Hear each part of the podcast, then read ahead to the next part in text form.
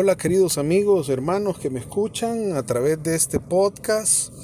Qué bueno que se toman un tiempo para que podamos eh, hacer una reflexión, más bien iluminar nuestra vida a la luz de la palabra de Dios que se nos ha regalado este día. Ahora lo hemos hecho en una versión diferente a través de un cántico, porque en efecto la palabra de Dios hoy nos regala un cántico extraordinario, un cántico que salió de la boca de la mismísima Santísima Virgen María.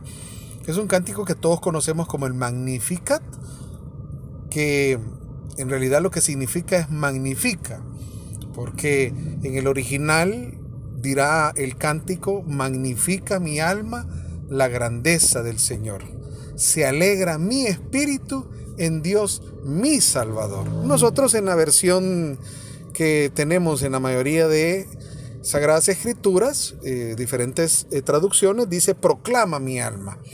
Porque en realidad es un acto de proclamación, es un acto de fe, es un acto a través de un cántico,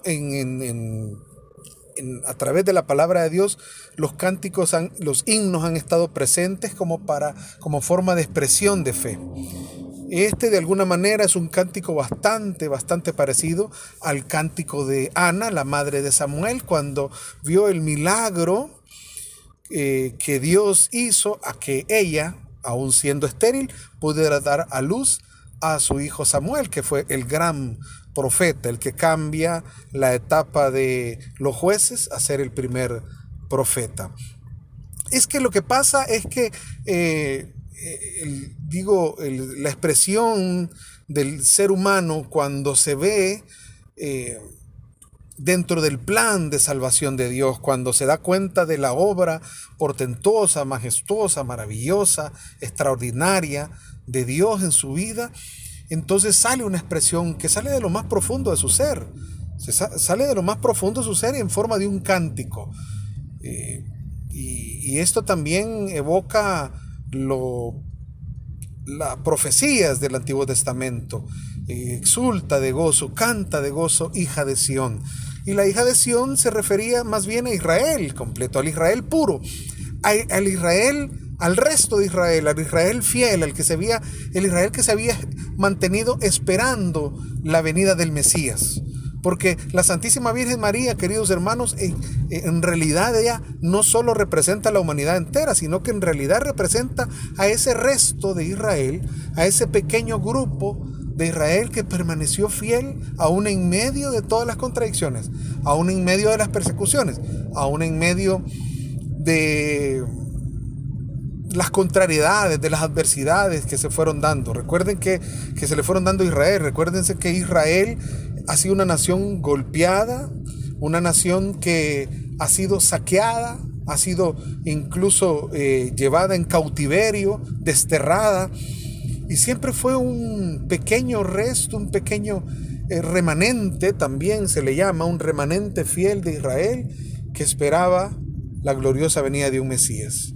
Y más bien este pequeño grupo, estos que la Biblia le llama principalmente en el Nuevo Testamento, en boca de Jesús le llama los pequeños, tradúzcase la palabra anahuín, los anahuín, los pequeños, los pobres de Yahvé, los que dirá el Evangelio según San Mateo en el capítulo 5 cuando nos da las bienaventuranzas, dice Jesús, bienaventurados los pobres de espíritu, porque de ellos es el reino de los cielos. Precisamente estos este pequeño resto, este resto, este remanente fiel, es precisamente Susana Wynn. Y muy seguramente cuando la Virgen Santísima eh, exclama esta, eh, este cántico, está mostrándonos que ella es precisamente ese resto que permaneció fiel, esperando al Mesías. Y es precisamente un Mesías, no, no, no un Mesías guerrero como tal vez lo esperaba el mundo farisaico, pero sí un Mesías que veniera a rescatar al oprimido, al que estaba, al que está, al, que muestra su poder, pero para humillar y dejar fuera a los soberbios de corazón. De, derriba del trono a los poderosos, dice, enaltece a los humildes, precisamente a esos humildes, a esos pequeños, los enaltece, los levanta, porque ella Dice, dice que Dios, que Dios se ha fijado en la humillación de su esclava. Esa, ese gesto de humillación de su esclava hace de la Santísima Virgen una pequeña, una parte del resto, uno de, aquello, de aquel remanente fiel que esperaba precisamente la venida del Mesías, la venida del Señor, la venida de su auténtico Salvador. Y miren cómo le expresa a ella. Ella dice, proclama mi alma la grandeza del Señor.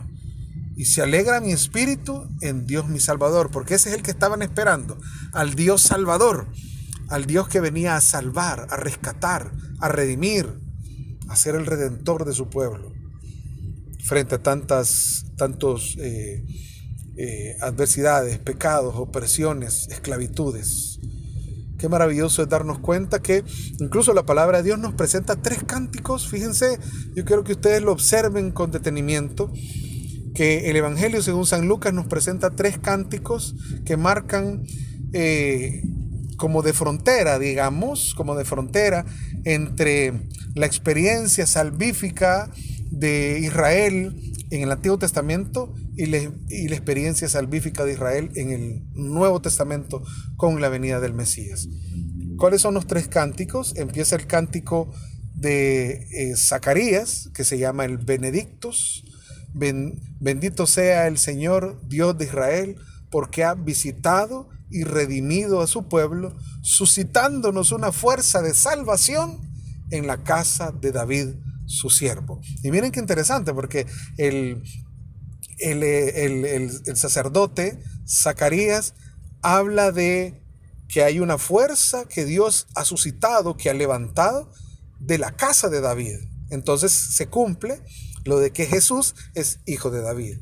Pero la Santísima Virgen María, en el que hoy llamamos el Magnificat, que es el cántico que hemos escuchado como palabra de Dios este día, precisamente exalta que Jesús es hijo de Abraham, porque está cumpliendo sus promesas, dice el cántico, como lo había prometido a Abraham y a su descendencia, o sea, a los que se llamaban los hijos de Abraham. Y a la descendencia le ha mostrado la promesa. ¿Qué promesa le había le está mostrando? Su brazo poderoso, su brazo poderoso, porque Jesucristo es el brazo poderoso de Dios el brazo poderoso de Dios para levantar al pequeño, al humilde, al que se humilla y para eh, ser brazo de fuerza y de poder frente a los que se, llenan de soberbia, se llenan de altivez y quieren humillar a los demás. Interesante. Y el tercer cántico, que lo vamos a ver posteriormente, se llama Nunc Dimitis, que es un cántico de otro Anahuín, de otro eh, pobre de Yahvé, que es el eh, profeta Simeón, que está en el templo cuando la Santísima Virgen María presenta al niño en el templo. Dice, ahora Yahvé puede dejar que tu siervo muera en paz porque mis ojos han visto a mi Salvador, la gloria de Israel. Ese es el Nugnibitis. Estos tres cánticos marcan eh, de una manera muy pictórica esta, esta transición porque se abre una nueva realidad, se abre un nuevo comienzo. Ha sido el comienzo de una nueva creación, la creación que nace de la luz del mundo, la creación que nace del mismo Jesús. Se instaura, se inaugura, comienza, se hace una realidad en medio de nosotros el reino eterno de Dios a través del reinado de David eterno que es Jesucristo. Qué hermoso podernos dar cuenta de que la Santísima Virgen fue portadora de un cántico tan hermoso, mostrándola como la israelita pura, la israelita de verdad, la que, la que le nace este cántico de su fe, de su amor profundo a Dios y de su asombro ante tal anuncio.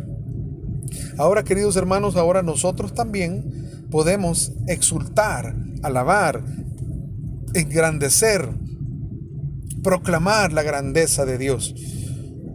Vuelvo a insistir, la propuesta de hoy sigue en continuidad con la que hicimos el día de ayer. La propuesta de este día es, proclamemos la grandeza del Señor. ¿Cómo podemos proclamar la grandeza del Señor?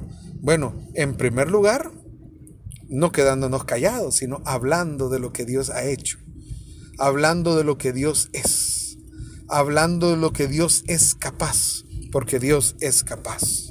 Y no rindiéndonos ante los poderes de este mundo y no sucumbiendo ante las fuerzas del mal, sino más bien sobreponiéndonos porque nosotros le podemos decir a nuestra enfermedad, le podemos decir a nuestro pecado, le podemos decir a cualquier situación, a nuestras debilidades, le podemos decir a nuestros sufrimientos, yo tengo un Dios más grande y más poderoso. Proclama mi alma la grandeza del Señor. Y en segundo lugar, otra manera como proclamar la grandeza del Señor es a través de nuestro testimonio de vida. Es decir, que nuestros actos de vida, nuestras orientaciones de vida, nuestras actitudes hablen de la grandeza de Dios. Y no hagamos a Dios pequeño. No hagamos de Dios un Dios que es inútil de transformar la vida de otros, sino todo lo contrario. Un Dios que es capaz de mover el corazón del más grande y del más soberbio. Un Dios que es capaz de convertir a aquellos que parecen que están perdidos. Un Dios que es capaz de sanar aquellos y aquellas enfermedades que parecen incurables. Un Dios que ha proclamado a la misma Virgen María a través del ángel, para Dios nada es imposible. Ese es el Dios que tú y yo podemos proclamar ahora, porque proclamamos su grandeza. Que Dios te bendiga, querido hermano. Estamos ya a menos días. Hoy estamos a día 22 y cada vez nos acercamos a ese glorioso momento para celebrar. Quizá, quizá me atreveré, sin equivocarme, a la mejor Navidad de todos los tiempos. A una Navidad más parecida a lo que verdaderamente fue. Con sencillez, con humildad, pero con profundo amor, recibiendo al Señor de señores, al Rey de todos los reyes. A Él sea el honor y la gloria por los siglos de los siglos. Amén. Que Dios te bendiga, querido hermano, y siempre, por favor, no olvides que la palabra de Dios es palabra que renueva.